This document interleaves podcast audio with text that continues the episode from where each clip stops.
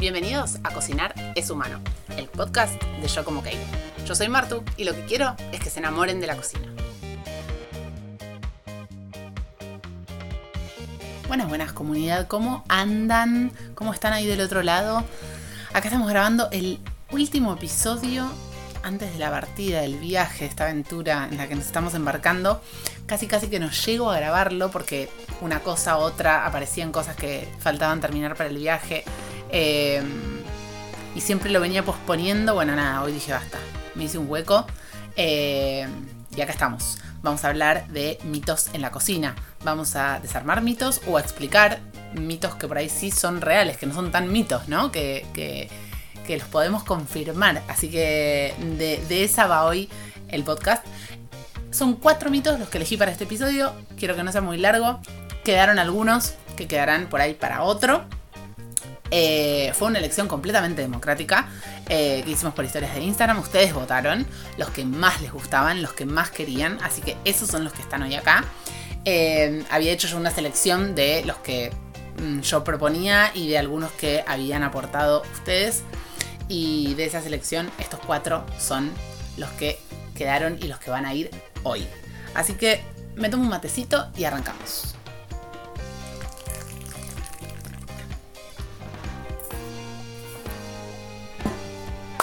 Ahora sí, estamos para arrancar. Voy a arrancar con el primero que es como una discusión que tuve ayer con mi padre haciendo pastas exactamente. Aceite en el agua de las pastas. Hay gente que dice que hay que hacerlo y hay gente como yo que dice que no hace falta. ¿Qué pasa con este tema? Eh, el aceite en el agua de la pasta puede tener distintas razones. Yo lo que escucho muchas veces es que ponemos aceite en el agua de la pasta para que no se pegue. Y ahí es donde esta afirmación es un poco de ruido. Porque en realidad no cumple tanto esa función. ¿Qué es lo que pasa con el agua y el aceite? Que todos sabemos que no se juntan. Y si no lo sabemos, lo estamos sabiendo en este momento. No se juntan. Para que el agua y el aceite se junten, como por ejemplo pasa en una vinagreta, tenemos que mezclarlos, homogeneizarlos para que se forme algo uniforme valga la redundancia. el aceite en el agua de la pasta flota. No sé si vieron alguna vez, si ponen aceite en el agua hirviendo, el aceite termina quedando arriba, flotando.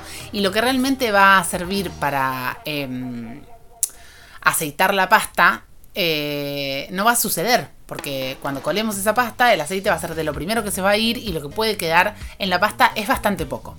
Más allá de esto, muchos eh, cocineros dicen que ese aceite, y voy a decir algo, eh, apoyo un poco este argumento, ¿eh? me parece que, no está mal, eh, que tiene sentido. Ese aceite que le podemos llegar a dejar a la pasta haciendo esto de poner aceite en el agua, hace que después la salsa no se adhiera bien a la pasta. Sí, es verdad. Nos estamos poniendo un poquito meticulosos. Capaz que en tu casa te haces unos fideos, le pones aceite al agua de la pasta y no te importa tanto si la salsa tiene más o menos adherencia a los fideos y está bien, te la tomo. Pero bueno, yo te lo cuento. Es así.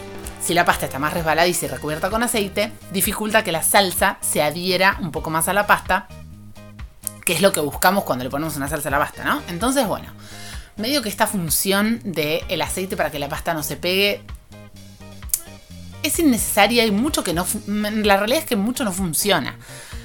Lo que tenemos que hacer para que la pasta no se pegue es cocinarla en abundante agua, el tiempo necesario y eso es todo. Si nosotros la cocinamos en menos agua, es probable que se pegue un poco más porque el almidón, em, digamos que está más presente o se diluye en menos cantidad de líquido, entonces después puede ser que se pegotee un poco más. De cualquier manera, siempre podemos ponerle un chorrito de aceite a la pasta una vez que ya la terminamos de hacer eh, si es que no le vamos a poner ninguna salsa, porque en el caso de que vayamos a poner una salsa no es necesario. Si la pasta igual es de buena calidad y está cocida en abundante agua, no debe pegarse y no se pega. Eso sí se los puedo asegurar. Em, otra cosa que podemos hacer también, porque acá aparte de desarmar mitos, les estoy tirando un montón de tips. O sea, vayan agendando los tips para cocinar pastas correctamente. Dijimos abundante agua, no hace falta ponerle aceite al agua. Sí, y muy importante, sí, ponerle sal al agua es re importante salar el agua de la pasta, porque después ponerle sal a la pasta por encima y que nos queden todos esos granitos no está bueno. Entonces, salar el agua de la pasta, muy importante. Una cucharada más o menos de sal por litro de agua. No hace falta poner aceite, abundante agua. Eso es muy importante también, para que la cocción sea pareja, esté buena y después no se peguen las pastas. Ahora, si las pastas las estás cocinando y no las vas a consumir en el momento, pasarlas por un chorro de agua fría para lavarles un poquito ese almidón que les va a quedar y para bajarles la temperatura y cortarles la cocción es una gran idea, porque así después las puedes guardar y las vuelves a usar al día siguiente, siempre bien tapadas. Así que anotate todos estos tips que te tiré. Lo que sí hace el aceite, y acá sí vamos a confirmar una cosa, pero yo creo que ese no es el motivo por el cual la mayoría hace esto de ponerle aceite al agua, lo que sí hace el aceite es evitar que el agua de la pasta desborde. Vieron que a veces cuando ponemos la pasta empieza a hervir, se genera espuma por el mismo almidón eh, que tiene la pasta, lo que pasa es que se genera una espuma entre el agua y la espuma, se genera vapor y ese vapor para salir levanta la espuma hasta que se desborda, salvo que estemos usando una olla donde nos sobre un montón de espacio, cosa que no suele suceder cuando la estamos cocinando. El aceite hace que esto no pase, nos evita el rebalsamiento del agua. Entonces, esa sí es una función que el aceite puede cumplir. No sé si es suficiente razón como para ponerle aceite al agua de la pasta. Yo lo que digo es esto. El aceite no necesariamente evita que la pasta se pegue. Hay otras maneras de hacerlo cocinando la pasta correctamente. El aceite sí estaría cumpliendo esta otra función, que es la de que no se nos rebalse el agua en el caso de, que la cocción se nos haga muy prolongada o de que nos olvidemos, tipo ponemos la pasta y nos vamos, cosa que tampoco les recomiendo. También está bueno cocinar la pasta el tiempo que dice el paquete. Otro tip, ponete la alarma, dice 10 minutos, dale 10 minutos, no le des más, que así va a salir mucho mejor. Así que nada, ahí te tiré no sé cuánto ya, 4, 5, 6 tips para cocinar la pasta. Además de desarmar o confirmar el mito, te dejo todos estos tips.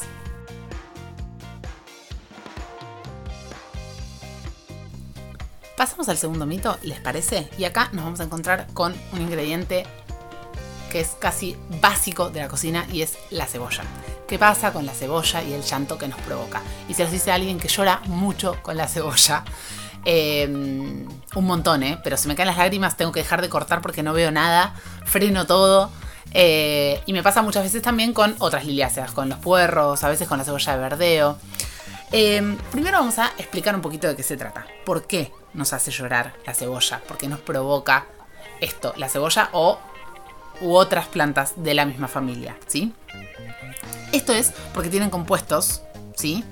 Em, sulfurados que son volátiles e hidrosolubles. Como son hidrosolubles, pasa que cuando entran en contacto con la humedad del ojo, digamos, se, se dispersan en el ojo y generan eh, otro compuesto que se llama ácido sulfúrico. Y eso es irritante. Ese compuesto irritante es el que nos genera esa sensación eh, y esas lágrimas, eso que nos hace llorar. Ahora, ¿qué pasa? Eh, no nos afecta a todos igual y depende mucho de la cebolla, de la maduración, de la variedad. entonces, por eso no siempre es igual, por eso a veces nos hacen llorar, a veces no, a veces más, a veces menos. Ahora, ¿qué pasa con esto de que, qué cosas podemos hacer para eh, evitar o capaz en vez de evitar retrasar o hacer que sea más leve esta situación? Bueno, una de las cosas que más funciona es enfriarla, ¿sí? O sea, que la cebolla esté en la heladera o meterla un ratito antes de cortarla al freezer, porque este enfriado lo que hace es retrasar la liberación de esos compuestos. Entonces, tenemos como un poquito más de margen. Igualmente, siempre que vayamos a picarla muy pequeña, o sea que estemos bastante tiempo manipulando la cebolla, que la cortamos, que la picamos, que qué sé yo, tenemos más chances de que esto suceda, que estos compuestos se liberen y de que nos haga llorar. Una cosa es cortar la cebolla a la mitad y nada más, o en cuartos, y otra cosa es estar picando una cebolla. Entonces eso también eh, va a afectar que nos haga llorar más o menos. Ahora, cosas que eh, funcionan y que he comprobado. Lentes de contacto. Anteojos. Antiparras. en distinta medida, obviamente unas antiparras que son herméticas funcionan espectacular, porque ahí evitamos que los compuestos tengan contacto con los ojos. No sé si esto es tan terrible como para tener unas antiparras para cortar cebolla, pero bueno, nada, esos son datos que eh, digamos que funcionan, porque evitamos que los compuestos lleguen al ojo o que tarden más en llegar al ojo. Entonces, bueno, ahí estamos resolviendo esto. Otra opción también es mojar la cebolla, sacarle la piel y mojarla, porque ahí disolvemos un poco ya los compuestos, pero una vez que la cortamos, ya estamos otra vez en la misma, porque eh, abrimos la cebolla al medio, la parte mojada era la parte superficial, y una vez que la cortamos, esto empieza a pasar de nuevo, los compuestos empiezan a salir y van a entrar en contacto con nuestros ojos en algún momento. Em, entonces, digamos que esto de tener agua en la boca, abrir la canilla, esas cosas mmm, no funcionan, la verdad. Son más mitos que otra cosa. Eh, los tips que sí les puedo dar, que sí funcionan, son esto de enfriarla, que no es que lo va a evitar, pero sí lo puede retrasar un poco. También esto de cubrirnos los ojos, eso también claramente funciona o retrasa. Em, y tener un cuchillo bien afilado siempre es bueno. ¿Por qué? Porque va a hacer que lo hagamos más rápido y más fácil. No quiere decir que el cuchillo afilado haga magia. Eh, pero quiere decir que nos va a hacer la tarea más expeditiva y entonces también va a ser más sencillo. Como les dije antes, depende mucho también de la variedad de la cebolla, de la maduración del producto que estamos usando. Así que no es solamente... Eh, no es que siempre es igual, sino que depende mucho también del producto. Bueno, tenemos el tercer mito. Muy votado el tema de si los nutrientes se pierden con la cocción. Y acá voy a ser breve, espero que concisa y clara. No quiero profundizar porque esto da para mucho este tema, pero lo que quiero decir es lo siguiente. ¿Se pierden nutrientes con la cocción? Sí, claramente hay nutrientes que se pierden con la cocción. Con algunas cocciones más que con otras. Em, o depende de la cocción también varían los nutrientes que se pierden, ¿sí?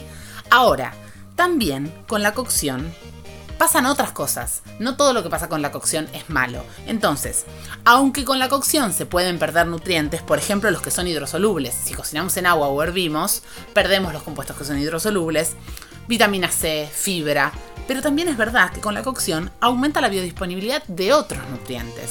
También es verdad que con la cocción hay productos que se vuelven más digeribles. Em, entonces, no... Eh, digamos, no demonicemos las cosas, no pensemos, no, con la cocción todo se destruye, todo se arruina, comamos todo crudo. Bueno, no. Eh, la cocción permite que podamos comer papa y la papa cruda nos hace mal, o la mandioca, o la cocción hace que los cereales sean más digeribles, que las legumbres sean más digeribles. Entonces, pensemos más ampliamente eh, y pensemos en variedad, en comer crudo y en comer cocido con cada cosa que elijamos vamos a obtener cosas diferentes. Y también va a pasar lo mismo con los métodos de cocción. Va a haber métodos de cocción donde vamos a perder algunos compuestos, métodos donde vamos a perder otros. Entonces, con este tema mi mensaje es, no sean fanáticos de una o de la otra.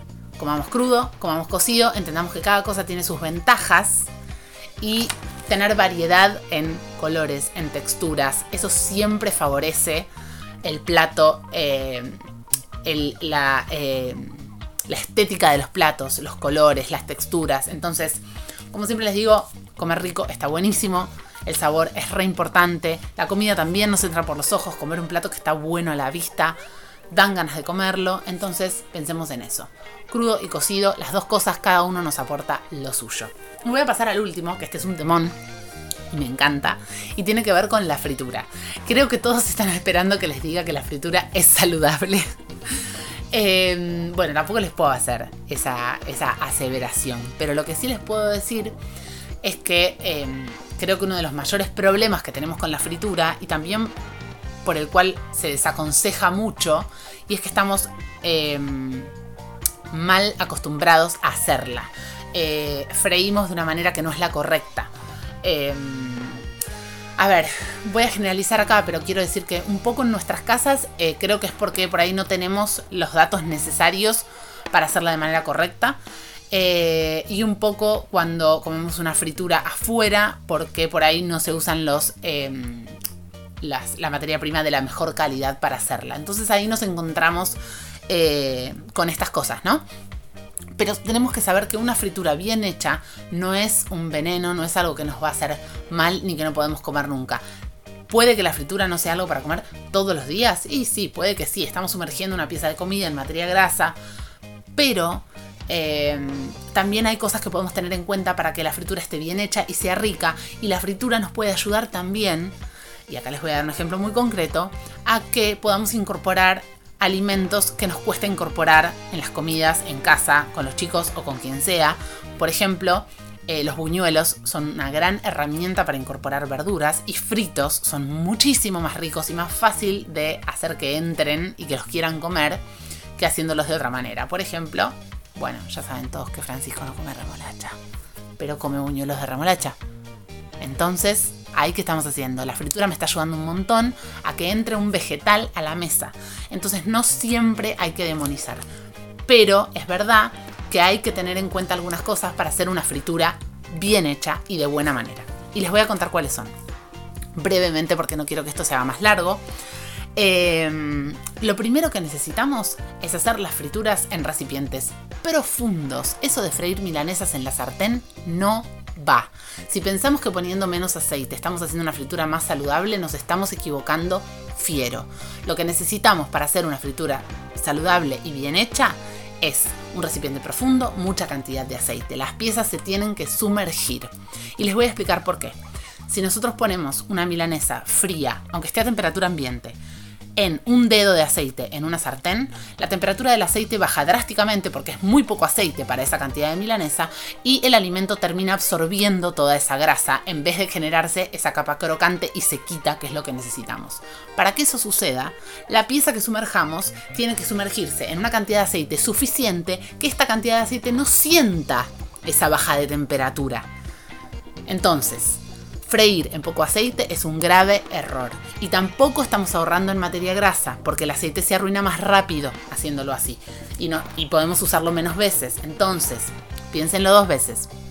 Necesitamos recipientes profundos. Puede ser olla, puede ser un wok que me permita poner una buena cantidad de aceite. Necesitamos que las piezas se sumerjan, queden completamente cubiertas en la materia grasa. Eso es muy importante. Lo otro que es muy importante es la temperatura correcta. No hay que pasarse ni calentar mucho el aceite justamente para conservar las propiedades de esta materia grasa que estemos usando eh, y para no quemar el aceite. Eso sí genera sustancias tóxicas que no están buenas. Una buena temperatura de fritura va entre los 165 y 180 grados, 190 podría ser dependiendo de qué estemos friendo y del tamaño de la pieza. Una manera de saberlo sencillamente, si no tenemos un termómetro, es meter un pedacito, por ejemplo, de pan y si vemos que se empiezan a formar burbujitas, pero suavemente alrededor, estamos en una linda temperatura. Si sumergimos una pieza y las burbujas se dan a borbotones, es porque nos hemos pasado y ese aceite está muy caliente. Estas cosas se aprenden con la práctica igual. Ese aceite que no está recalentado y que fue usado en cantidad en abundancia cuando lo usamos, es un aceite que nos permite filtrarlo después de usarlo, dejarlo enfriar y volverlo a usar. Siempre y cuando lo estemos cuidando en todo el proceso. Si quemamos el aceite, va a ser muy difícil que lo podamos volver a usar. Y eso pasa mucho cuando hacemos frituras con poca cantidad. En general se quema rápido, porque se calienta rápido, porque le quedan muchos restos de los alimentos, de los empanados que tienen los alimentos que freímos. Y eso arruina esto más rápido. Y al final no estamos ahorrando, sino que estamos perdiendo dinero. No hay que poner los alimentos muy fríos, ni congelados, ni en mucha cantidad. ¿sí? Si voy a freír, no voy a poner 10 milanesas juntas. Voy a poner 2 por ahí tres, depende el volumen de aceite que esté usando y el recipiente, ¿sí? Pero esto es muy importante, siempre pensando en este concepto de que no hay que hacerle bajar la temperatura a la materia grasa, porque eso es lo que genera esas frituras como gomosas, aceitosas y que no quedan crocantes. ¿Sí? Entonces esto es importante. Usar el aceite adecuado, usar aceites de buena calidad, eh, no usar aceites eh, mezcla. Eh, el aceite girasol alto leico es por ahí una buena opción, o el aceite de oliva. Que los alimentos que vamos a poner en la fritura estén secos, ¿sí? que no estén húmedos para que no salte aceite, para no agregarle agua al aceite. Podemos secarlos bien con un paño antes. Y con estos tips estamos. Es muy importante esto que les dije de la cantidad. Y de no enfriar el aceite. No, no, tenemos que hacerle bajar la temperatura a esta materia grasa que estamos usando. Con esos tips podemos hacer frituras muy bien hechas, muy buenas, eh, de buena calidad, dándonos un producto rico y pudiendo aprovechar esta técnica de cocción para por ahí incorporar alimentos que de otras maneras nos cuestan más. Así que ténganlo en cuenta, no le tengan miedo, em, usen estos tips, hagan frituras de vez en cuando que están buenas y son muy ricas, cocinen los alimentos que no pierden los nutrientes tanto como creemos, o algunos sí pero otros no, combínenlos con alimentos crudos, no teman, tomen los tips de la cebolla. Mi consejo es que no le pongan aceite al agua de la pasta, pero bueno, Vayan viendo ustedes y hagan lo que quieran y nos vemos la próxima. Acuérdense que también pueden seguirnos en Instagram, arroba visitar nuestra tienda www.yocomokey.com.ar para ver todos nuestros talleres y recetarios o invitarnos un cafecito para apoyar nuestro trabajo. Espero que les haya gustado y nos vemos la próxima.